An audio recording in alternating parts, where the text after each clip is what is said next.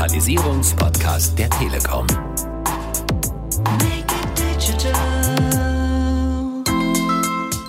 Ein wichtiges Prinzip ist, dass dem Kunden jederzeit erkennbar sein muss, wann redet er möglicherweise mit unserem Chatbot Tinka und zu erkennen, wann Tinka an einen echten Mitarbeiter übergibt, was ja ganz wichtig ist, weil wir brauchen ja im Kundendialog die Empathie des Mitarbeiters.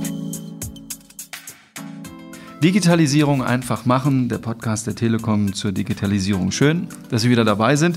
In unserer vierten Staffel geht es um das Thema Digital Change und in unserer heutigen Ausgabe wollen wir sprechen über ein sehr interessantes Thema, künstliche Intelligenz und Verantwortung.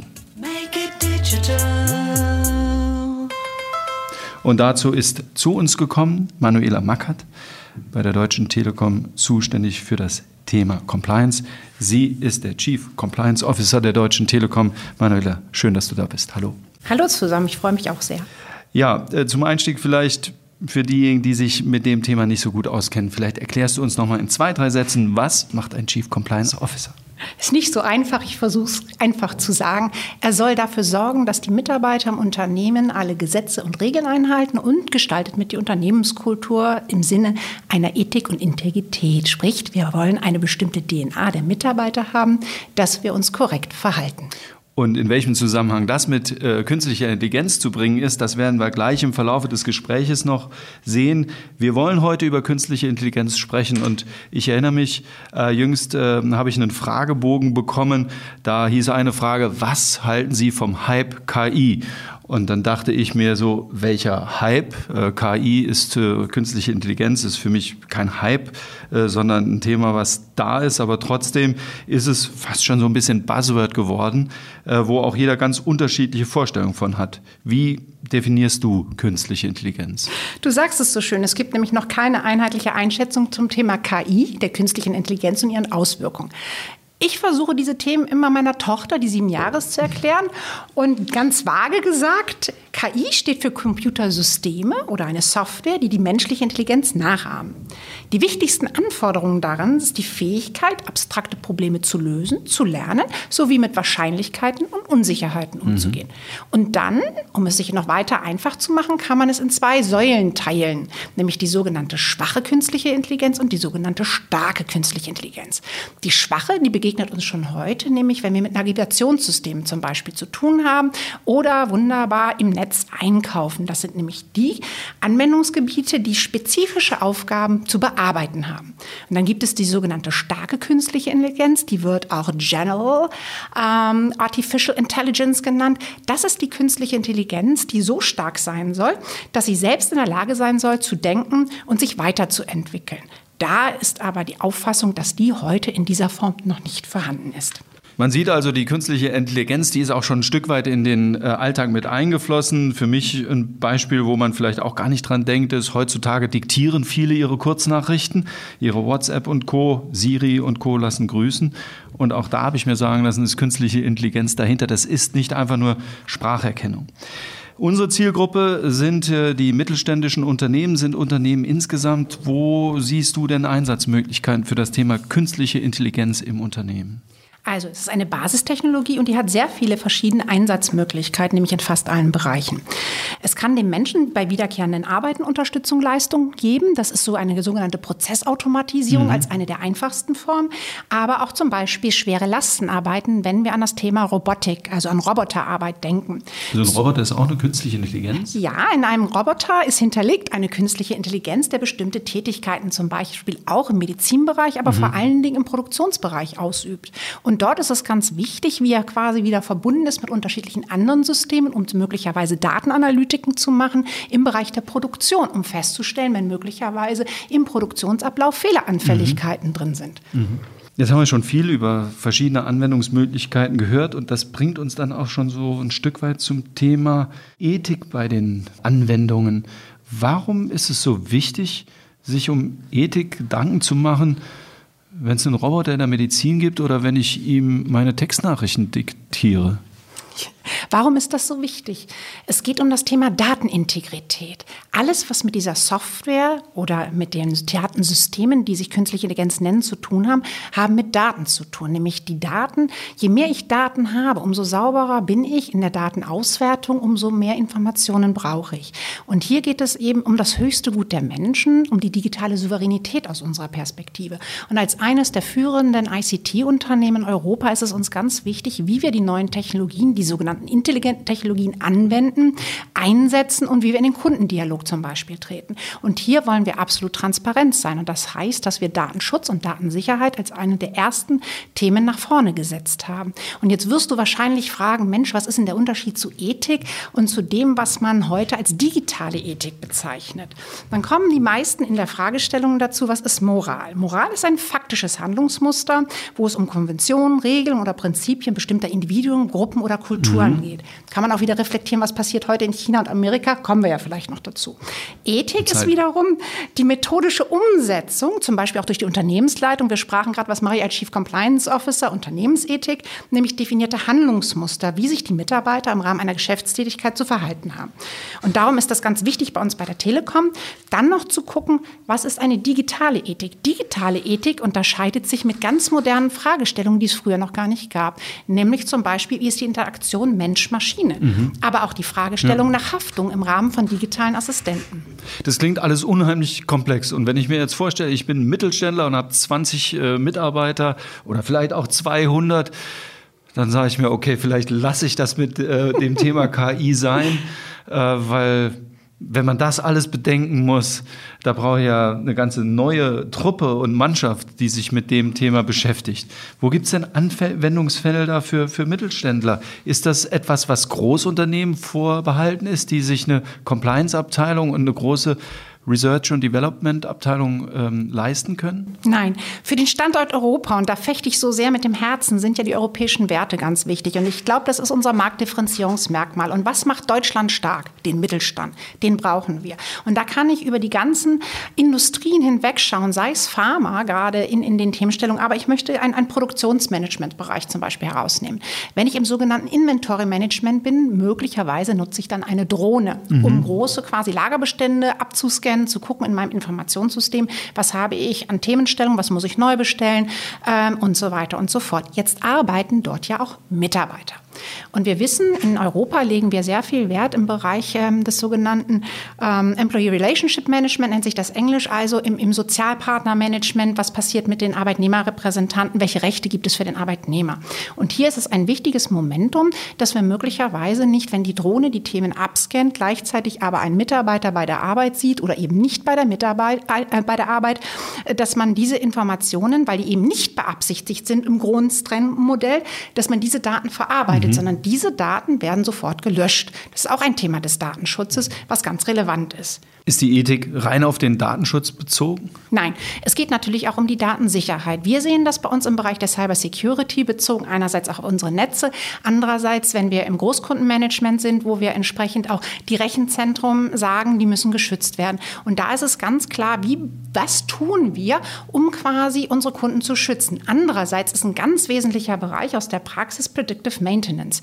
Wenn wir dort hinschauen, welche ähm, Frühwarnsysteme ich als Mittelständler brauche, brauche, um zum Beispiel im Baubereich festzustellen, wie ist meine Brückensituation, wie ist möglicherweise eine Straßensituation, muss ich ja frühzeitig Informationen haben, bevor Unfälle passieren. Und hier kann ich ganz gezielt diese ähm, künstliche Intelligenz einsetzen, aber auch gerade mit der Sensorik, die ich haben muss, um zu wissen, welche Daten fange ich denn in welchem Kontext auf und sind es die relevanten Daten oder bewege ich mich in einem gefährlichen Bereich, wo ich Informationen bekomme, die ich eben nicht bekommen sollte nochmal die Frage gestellt, besteht nicht die Gefahr einer Überregulierung, dass wir eine neue Technik haben, deren Vorteile unbestritten da sind, aber wir jetzt schon wieder anfangen, tausend Regularien reinzuziehen, die die Nutzung dann vielleicht einschränken?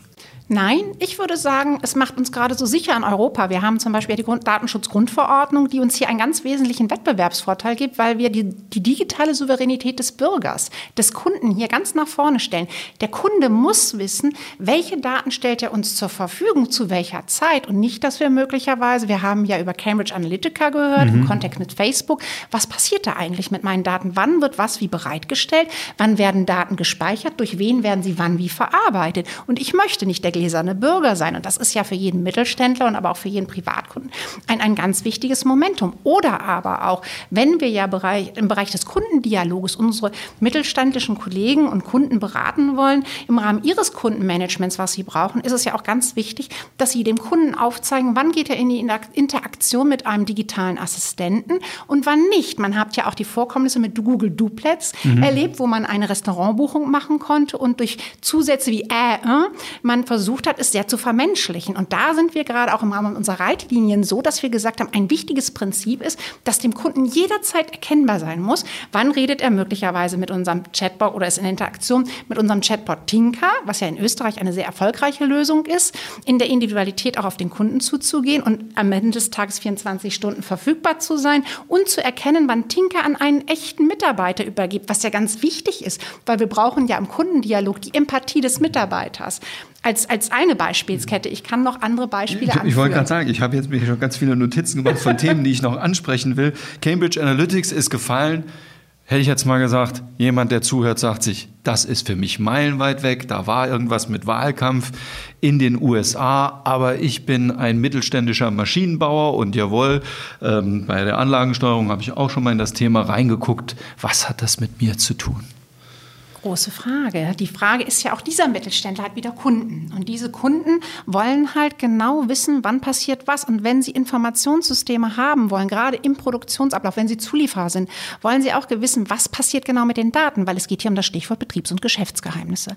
Es kann ja nicht sein, dass ich in einer Kundenlösung ähm, eine solche Systematik hinterlege, dass ich Informationen als sogenannte Beifänge abfange, mhm. nämlich die Daten sind ja das höchste Gut, sodass ich möglicherweise von meinen Kunden, von meinen Zulieferern Daten bekomme, auf die ich gar kein Anrecht habe und damit die Betriebs- und Geschäftsgeheimnisse gefährde. Also ein ganz wesentliches Gut. Ne?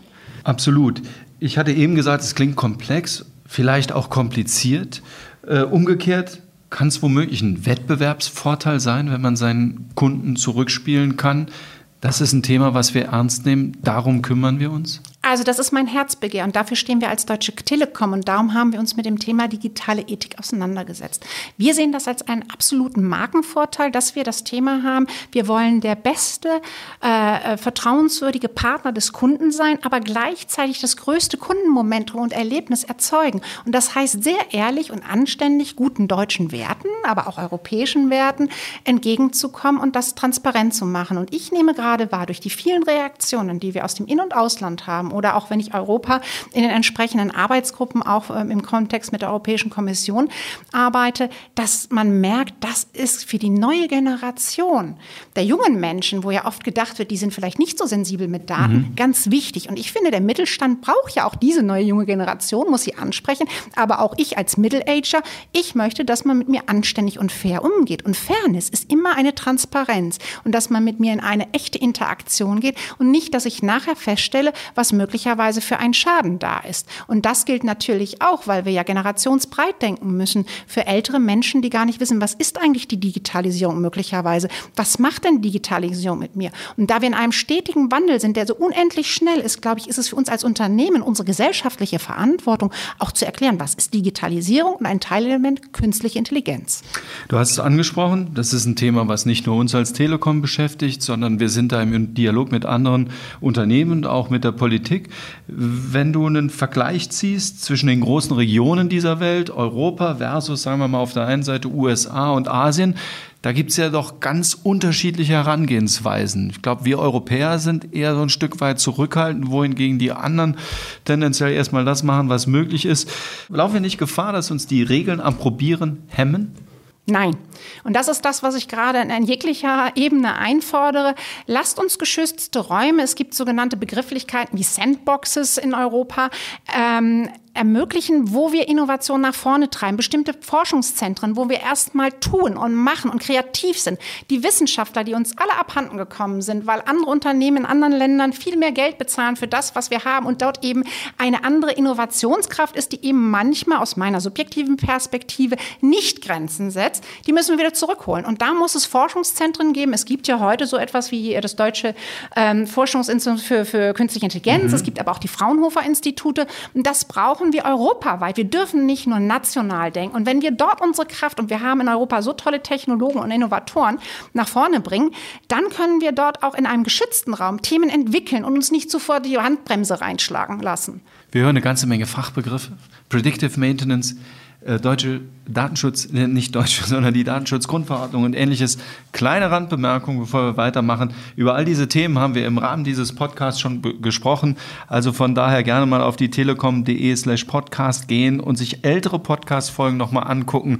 Ähm, da gibt's dann nochmal vertiefende Informationen. Sandboxes, also Räume zum Ausprobieren, äh, ganz wichtig im Zusammenhang mit künstlicher Intelligenz. Du hast schon gesprochen, Stichwort Regeln, äh, dass wir uns Leitlinien gegeben haben und dann hake ich nochmal ein.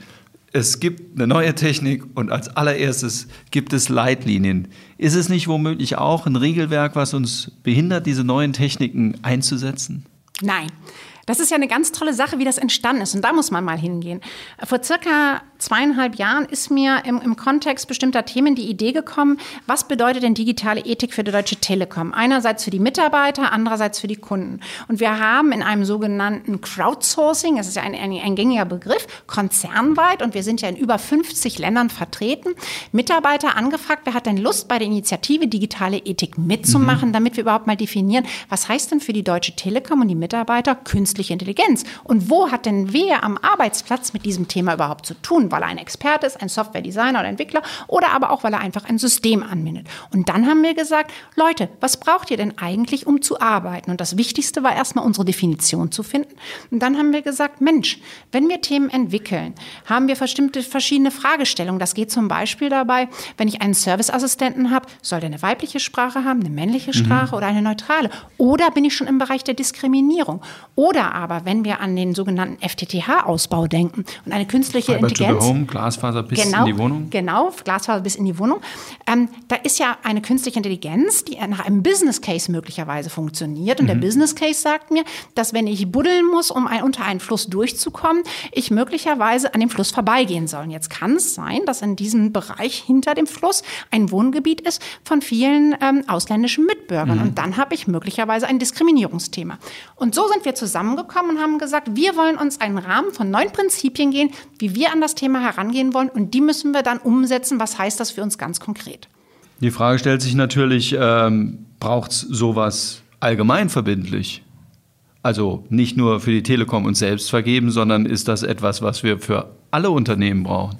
Wenn du jetzt in meinen Körper gucken würdest, würdest du mein Herz springen sehen. Ja, das ist gerade das, was wir merken mit verschiedenen Unternehmen, Institutionen im Dialog, national und auf europäischer Ebene. Wir merken, dass immer mehr sagen, ja, das brauchen wir. Das muss ein atmender Regelungsrahmen sein und bitte keine Regelung, die uns erdrückt. Mhm. Weil es kam ja auch die Frage auf, braucht es ein neues Gesetz zur künstlichen Intelligenz?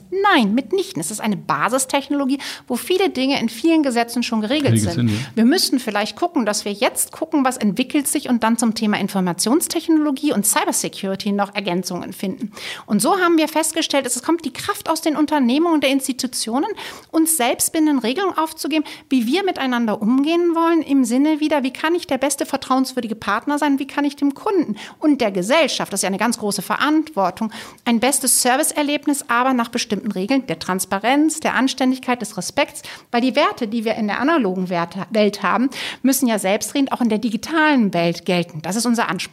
Und da haben wir auch ganz viel Zulauf. Das ist gerade ein ganz toller Prozess, der da passiert. Wer sich jetzt dafür interessiert, äh, der äh, sei an der Stelle verwiesen auf äh, unsere Shownotes unter telekom.de slash podcast. Haben wir eine ganze Reihe von Informationen zusammengestellt und dort gibt es auch einen Link wo man sich die ähm, KI-Leitlinien, ähm, die digitalen Ethik-Leitlinien der Deutschen Telekom zum Thema Artificial Intelligence auch mal anschauen kann.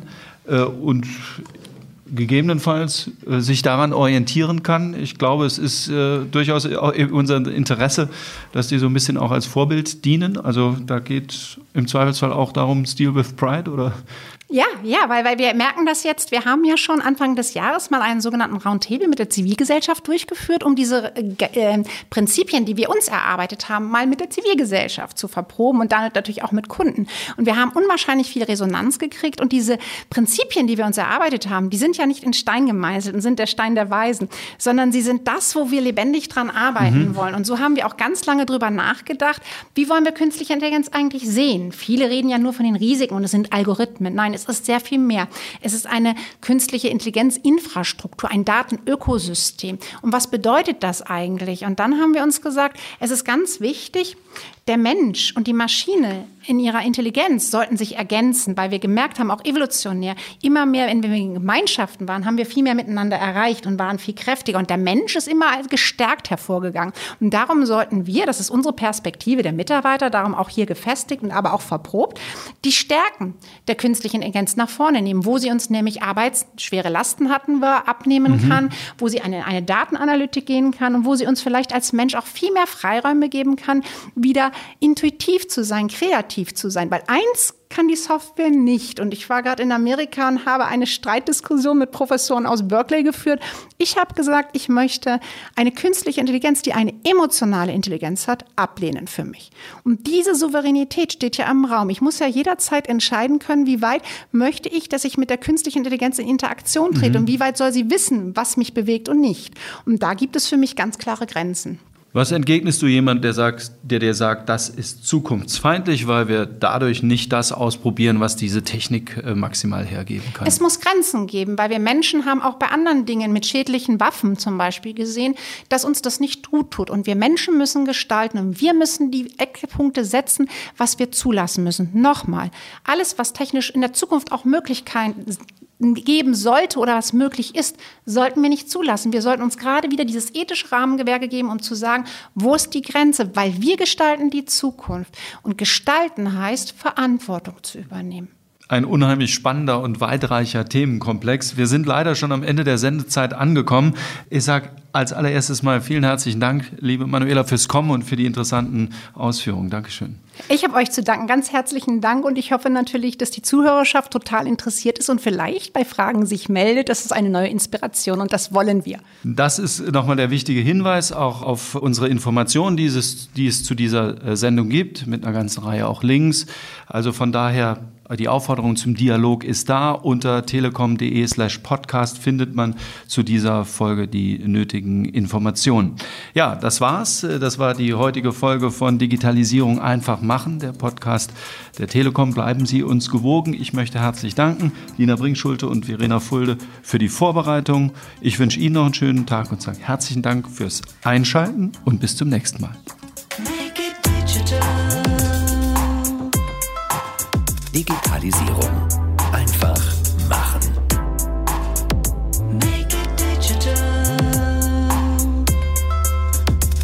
Der Digitalisierungspodcast der Telekom.